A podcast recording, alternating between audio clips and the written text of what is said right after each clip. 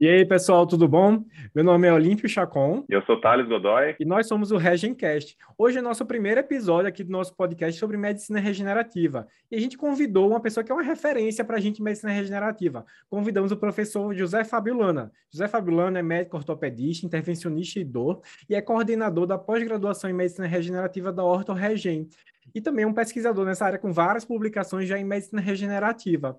E daí a gente decidiu que ele seria o nosso primeiro convidado para a gente saber o que é medicina regenerativa e estrear o nosso podcast. Professor, o que é medicina regenerativa e como é que o senhor acha que a medicina regenerativa mudou a sua visão em relação à medicina que o senhor praticava antes de conhecer ela? É, nós que lidamos, primeira coisa é agradecer vocês dois pelo convite, o Thales, o Olímpio são, são referências também nossas aqui, como alunos aqui da pós, são destaques aqui da pós, então me sinto bem honrado de começar o primeiro podcast com vocês. Né? É, na verdade, a, gente, a medicina regenerativa ela veio para a minha vida é, pela necessidade de tratar os pacientes com processo degenerativo articular. Né? A gente trabalha com dor crônica, o que a gente mais enfrenta são situações degenerativas da articulação, da, da, dos tendões, dos músculos, né? dos ligamentos. E antes a gente não tinha muita ferramenta. Então, a medicina regenerativa é a área da medicina que tenta melhorar a capacidade cicatricial usando alternativas é, que, que é, de melhora do ambiente local, o estímulo celular. Né? Isso normalmente, ela, ela, é, quando se fala em medicina regenerativa, se pensa em terapia celular, o uso de células com o intuito de estimular a cicatrização local e regenerar o tecido. Né? Até então, a gente sempre fala em cicatrização, em melhora da dor, mas a gente não falava em regeneração tecidual, porque a gente não uhum. conhecia uma técnica capaz de melhorar a condição, por exemplo, da cartilagem, dos músculos, dos tendões. E com a, com a medicina regenerativa, o que mudou na minha vida é que é, a gente fazia as cirurgias, né, operava os pacientes, e a gente não via, em muitos casos, é, grandes resultados na evolução dos pacientes. A gente via que, por, por mais que a gente trabalhava, e, é, os casos, a gente não tinha o sucesso que a gente esperava. Então, o intuito dessa, dessa área é tentar resolver situações que a gente não conseguia antes. Por exemplo, é, a gente tem trabalhado muito com doença do disco, doença das facetas articulares, e a gente vê resposta boa com a regenerativa, coisa que a gente não conseguia antes é, com as técnicas que já eram usadas. Né? Uhum. E o senhor acha que a medicina regenerativa chega a tomar papel do, do, da, da ortopedia ou do cirurgião clássico, ou o senhor vê como é um, um, um aliado ou é um, algo complementar?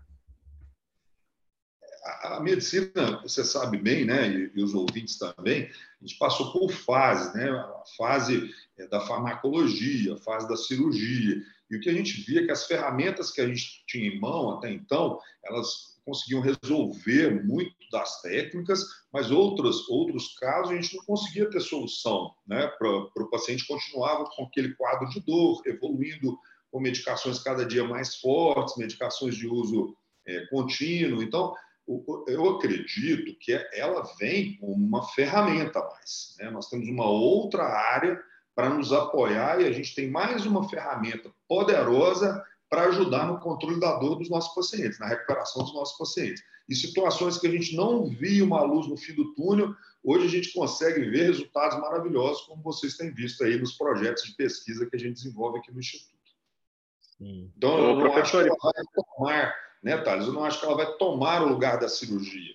Mas muitos casos que a cirurgia não resolve, ou que era uma indicação cirúrgica, muitas vezes ela pode passar pela regenerativa antes de levar o paciente para o procedimento cirúrgico, com resultados animadores. Excelente, professor. E para quem está chegando agora, o senhor disse que falou sobre terapia celular, né? Só que não entende muito isso daí. Quando o senhor diz terapia celular, o pessoal mais leigo, assim. A gente sabe aí que talvez o que ganhou mais fama foi o PRP, né? O senhor poderia falar rapidinho só sobre esses, o que seria regenerativo com esses produtos? Na verdade, é assim, as células do próprio corpo nosso, elas têm capacidade de estimular a cicatrização, principalmente as células tronco, né, as células mesenquimais, as células hematopoéticas, mas existem alguns fragmentos celulares e algumas proteínas encontradas no, no plasma do sangue, encontradas na medula óssea do próprio indivíduo, que se concentradas, se a gente conseguir extrair isso do corpo do paciente e injetar no local correto, ela pode estimular um processo cicatricial que estava sem acontecer. Vamos dar um exemplo, por exemplo, do disco da coluna, que vai ficando preto, escuro, vai perdendo a capacidade de, de amortecimento, a, a capacidade de estabilizar o segmento, ele vai ficando um segmento instável, com dor, com sobrecarga das articulações. E hoje tem estudos mostrando, tanto em animais quanto em humanos, quando você usa as células da medula óssea, até do plasma do sangue dentro do disco, aquele disco restaura a capacidade funcional dele, a capacidade de amortecer, né? O líquido gelatinoso do disco, que é o núcleo pulposo, ele volta a ter uma capacidade restauradora. Da mesma forma, a articulação do joelho, por exemplo, uma artrose no joelho, uma lesão de tendão no ombro, ou um pé diabético que não vinha cicatrizando, e quando a gente injeta esses concentrados é, de células, enxertos celulares do próprio indivíduo, que a gente chama de enxertos celulares autólogos. Dentre eles, o PRP, dentre eles o concentrado de medula óssea, dentre eles os concentrados de gordura, né? E aí as variações todas que você já viu. E quando a gente injeta, você tem capacidade de estimular aquele local não estava cicatrizando de forma adequada.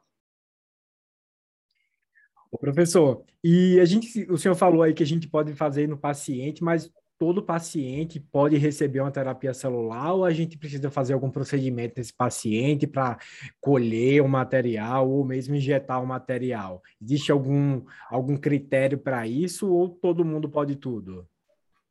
Não, é, é, na verdade, é sempre o critério né, de, de, de escolha, de seleção, é, a gente se baseia nos exames de sangue, né, todo, todo o arsenal é, de exame de sangue para estudar a inflamação do paciente, o grau de inflamação e se a capacidade cicatricial dele as células dele realmente podem ajudá-lo, podem aumentar a capacidade cicatricial. Nesse sentido, o que a gente faz é coletar, coletar é, informações desse paciente através de exames, tentar melhorar a saúde dele, melhorar o processo inflamatório, para que ele possa oferecer às próprias células uma capacidade cicatricial maior. Então, existe um preparo e, obviamente, não é todo paciente que está apto a isso.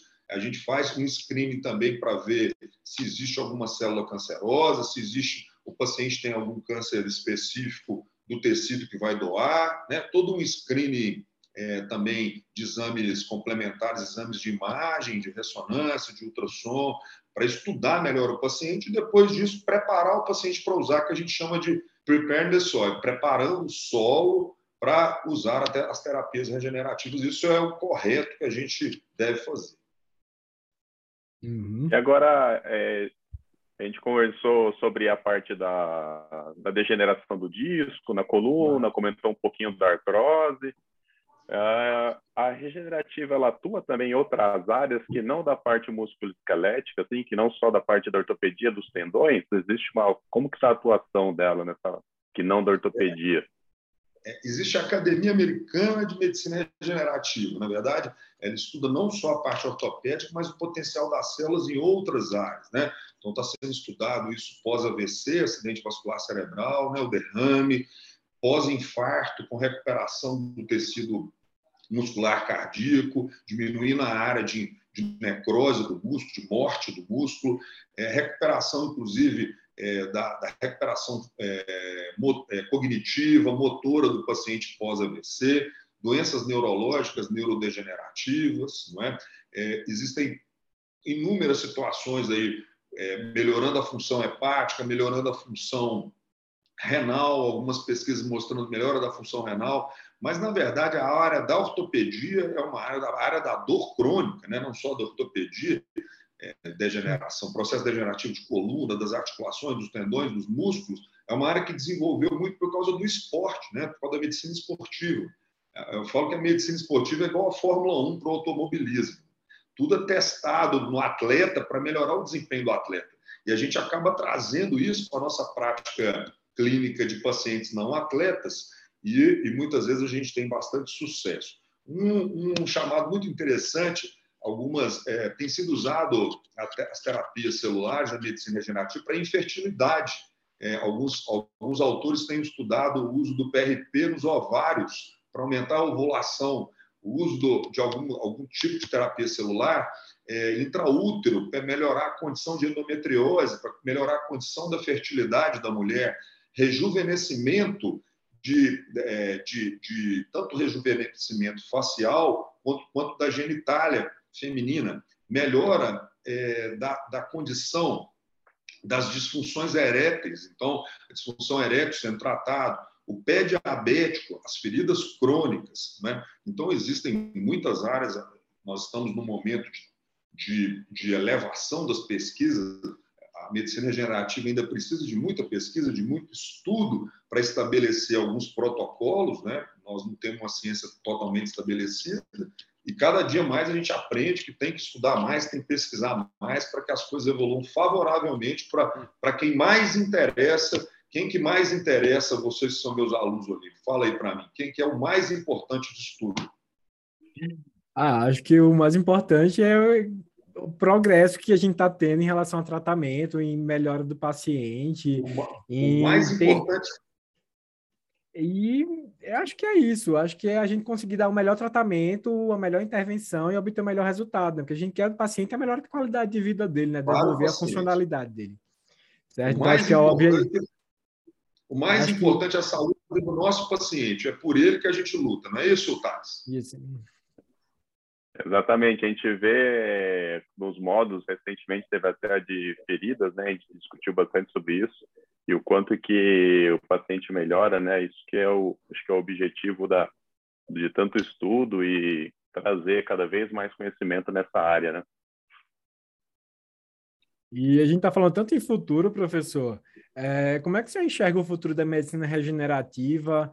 É, como é que você acha que vai se vai ter um, um, boom de aplicabilidade, se o mercado vai se abrir para medicina regenerativa. A gente sabe que fora do Brasil já é bem mais aberto. Aqui a gente tem muita restrição legislativa, até mesmo de kit de preparo, de tudo. A gente é mais restrito em relação a isso. Não chegou ainda nesse boom no Brasil, mas a gente sabe que está muito mais forte fora, na Europa, nos Estados Unidos.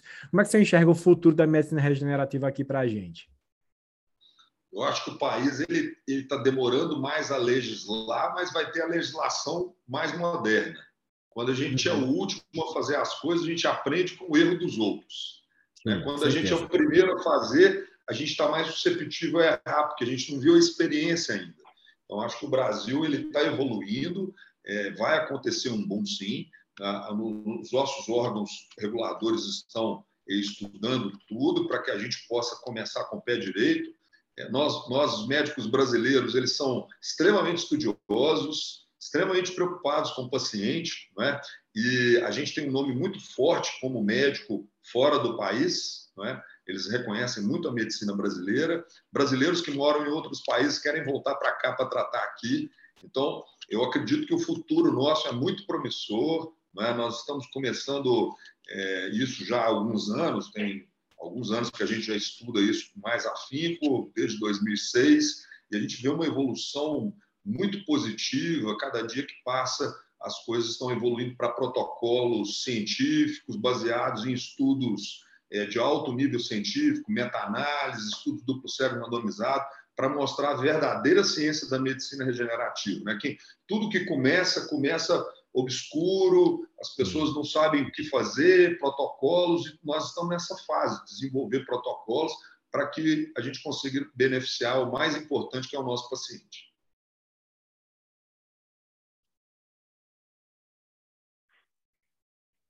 Bom, excelente, professor. Muito bom ter essa conversa aqui. A ideia é fazer um bate-papo bem fluido, bem dinâmico, rápido e de fácil acesso aí para que todos possam entender, né, tanto os colegas médicos quanto o público em geral, os próprios pacientes, né, que tiverem curiosidade para saber um pouquinho mais da medicina regenerativa.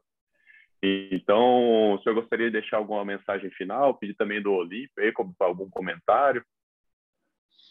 A mensagem final é que é, a, gente, a gente vai vendo essa, essa evolução da medicina e hoje a medicina regenerativa ela está nas faculdades de medicina através das ligas acadêmicas, né? Saindo de vocês agora, eu tenho uma palestra na Liga Acadêmica de Medicina Regenerativa de Santos, na, Uni, na Uniluz.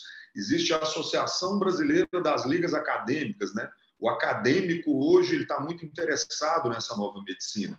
Então, eu, a mensagem final é que é, essas sementes que, que estão sendo plantadas, elas vão, elas vão florir, elas vão trazer bons frutos, e eu vejo com muito bons olhos uma nova era da medicina, com situações em que a gente tinha é, dificuldade de enfrentar e hoje trazendo soluções para os nossos pacientes. Eu fico muito feliz de estar aqui participando com vocês, né? dois, dois alunos meus que são médicos maravilhosos, né? estudiosos, competentes, e me coloco à disposição sempre que vocês precisarem de mim, estarei aqui de prontidão para participar com vocês. A gente agradece, professor. É um privilégio para a gente ter o senhor aqui estreando o podcast da gente. E eu acho que realmente é isso. A gente tem que aproveitar esse boom da medicina regenerativa e desenvolver mais a tecnologia para a medicina e dar um melhor desfecho. Eu acho que essa, essa coisa das ligas surgindo de medicina regenerativa é muito positivo. Isso não existia na época da gente acadêmico de medicina, a gente nem imaginava que isso iria acontecer. E eu acho que o futuro é esse, a gente não sabe nem onde a gente vai chegar. Eu acho que o pessoal que hoje está entrando na faculdade de medicina hoje sabe nem que especialidade vai existir daqui para quando for se formar. Provavelmente vai ser relacionado a isso: tecnologia, biotecnologia, desenvolvimento de produto, aplicação desse produto de medicina regenerativa. E é o que a gente está pagando para ver, é o intuito do podcast da gente, né? Levar essa informação, disseminar o que é medicina regenerativa, que é uma coisa que a gente aposta, né? É uma coisa que a gente acredita, a gente vê resultado e a gente aposta e a gente quer que todo mundo conheça isso também. Muito bom, muito bom. Muito bom, um prazer então ter o senhor aqui com a gente, uma, muito muito grato por isso. E para quem quiser então encontrar o senhor na, nas redes sociais, quiser conhecer um pouquinho mais, seja da parte pessoal ou então aí do Horto Regen, como que faz? Ah, o Instagram, acho que é a ferramenta mais é, mais fácil hoje, né? Arroba e arroba José Fábio Lana, meu Instagram pessoal. Professor, muito obrigado, tá bom? Agradeço fortemente aqui por você ter aceitado. E é isso, a gente sempre espera se ver aqui nos próximos episódios do nosso podcast. E aí agora é contigo, Thales. Excelente, muito obrigado então, mais uma vez, professor. Obrigado a todos que todos da audiência que ouviram a gente. Da gente se vê no próximo episódio. Obrigadão, tchau, tchau. Tchau você.